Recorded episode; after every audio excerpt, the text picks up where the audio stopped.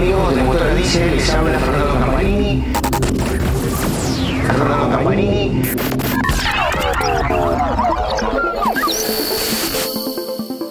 Amigos de Motora Diesel, les habla Fernando Campanini. Hoy estamos en un nuevo podcast sobre tecnología y seguridad en el transporte. Hoy vamos a hablar de los chasis. El chasis es un elemento esencial, fundamental de todo camión o bus. Es la columna vertebral. Sobre él se van a ir armando los demás componentes que van a integrar el camión, como la cabina, el motor, la transmisión, los ejes y la suspensión. Generalmente los chasis están eh, realizados en acero de alta resistencia a través de perfiles C con travesaños. Estos perfiles C tienen la particularidad que están tratados térmicamente en su superficie eh, esto es para darle una resistencia, obviamente, a la carga en su parte exterior, pero a su vez deben tener un corazón blando. ¿Por qué? Porque los chasis no son tan rígidos como nosotros creemos. Los chasis deben poder torsionar, deben tener cierta flexibilidad, ya que deben acompañar, digamos, los movimientos de la suspensión del camión cuando pasa por una superficie irregular y están cargados, por ejemplo. Entonces esta, esta superficie irregular va a transmitir esa irregularidad a través de la suspensión al chasis y este debe poderse torcer. Si fuera totalmente rígido, ¿qué va a pasar? Se va a empezar a rajar y se puede volver un elemento peligroso para la unidad. Por eso tiene esta particularidad muy especial que es una dureza superficial y con un corazón blando. Esta dureza superficial en algunos casos llega a los 120.000 PSI, que son la capacidad que tiene de resistencia de libras por pulgada cuadrada, que traducido a kilos nos da aproximadamente que tiene que tener una, resistencia por pulgada cuadrada de 54.000 kilos. Esto los hace muy resistentes. Ahora bien, hoy en materia de chasis ha habido un gran avance, ya que lo que está buscando el fabricante es reducir el peso, el peso muerto, para que los vehículos consuman menos o energía eléctrica o combustible y también tiene una mayor capacidad de carga.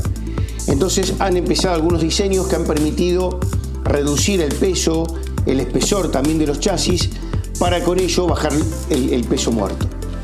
Una de las, de las mayores innovaciones que se han visto en los últimos tiempos en materia de chasis ha sido el uso de largueros agujereados. Estos agujeros sirven para dos cosas. Por un lado, para mejorar y facilitar el carrozado, que se le va a hacer a ese chasis una vez que el, camión obviamente sale de la fábrica, ya que los agujeros permiten vincular más fácilmente la carrocería al chasis, pero también esos agujeros lo que hacen es reducir el peso, ya que están realizados de una manera muy perfecta en materia de dimensión, no son todos iguales y están a lo largo de su superficie. Estos agujeros, como bien explicamos recién, lo que van a hacer es bajar mucho el peso y gracias a ello el camión va a ganar en kilos y va a consumir menos combustible. Aún así, pese a que en el mercado vienen apareciendo paulatinamente estos tipos de chasis, eh, muchos otros fabricantes, especialmente los americanos, optan por utilizar los largueros ciegos sin agujeros y que son los más difundidos en América del Norte. ¿Qué es importante el chasis más allá de su cuidado que eh, este cuidado se dirige fundamentalmente a una observación. Debemos en forma paulatina mirar si el chasis tiene alguna grieta, si alguno de los bulones que sostiene alguno de los travesaños o los remaches o alguno de los componentes se ha aflojado o se ha perdido, pero generalmente no requiere más cuidado que ese. El mayor, digamos, el mayor control o la mayor, eh, digamos, eh, aprehensión que hay que tener en materia de chasis es cuando el camión sufre algún siniestro, algún impacto. Esto es fundamental. ¿Por qué?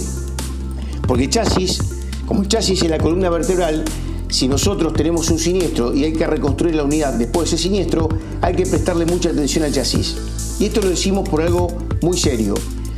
Hasta no hace muchos años, la forma de reparar los chasis después de que sufrió un, sufrió un camión accidente y los mismos quedaban doblados o arrugados, era calentándolo. Un grave error, ¿por qué? Porque al calentar el chasis, al darle temperatura, nosotros estamos cambiando su resistencia, ya que como decíamos que el chasis debe ser duro por fuera y blando por dentro, al meterle calor estamos rigidizando el chasis Y aunque estéticamente ese chasis quede bien, cuando el camión empieza a funcionar nuevamente o el bus empieza a funcionar nuevamente y empieza a transitar las carreteras, es muy probable que ese lugar que ha sido calentado y llevado nuevamente a la forma original se raje debido a que tiene una excesiva resistencia y nosotros habíamos explicado que el chasis debe ser flexible.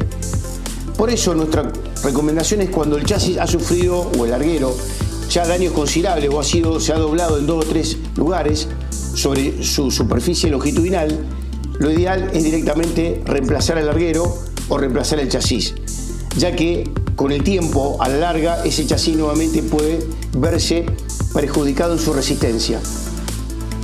Siempre que se realice algún trabajo sobre un chasis dañado, deberá realizarse por profesionales en la materia y ser llevado a un banco de estiramiento hidráulico y ese estiramiento deberá realizarse en frío, nunca en caliente, ya que en caliente, como dijimos, se pierden las cualidades mecánicas y físicas de ese eh, chasis.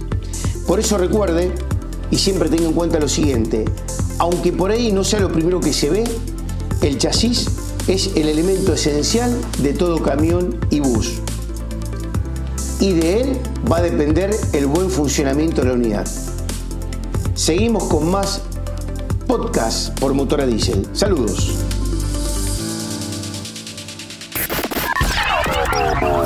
MD News Podcast es presentado por Motora Diesel. Escúchanos cada 15 días por Spotify, iTunes y Amazon Music. Si quieres saber más de nuestro contenido y ser parte de nuestra comunidad, visita www.motoradiesel.com.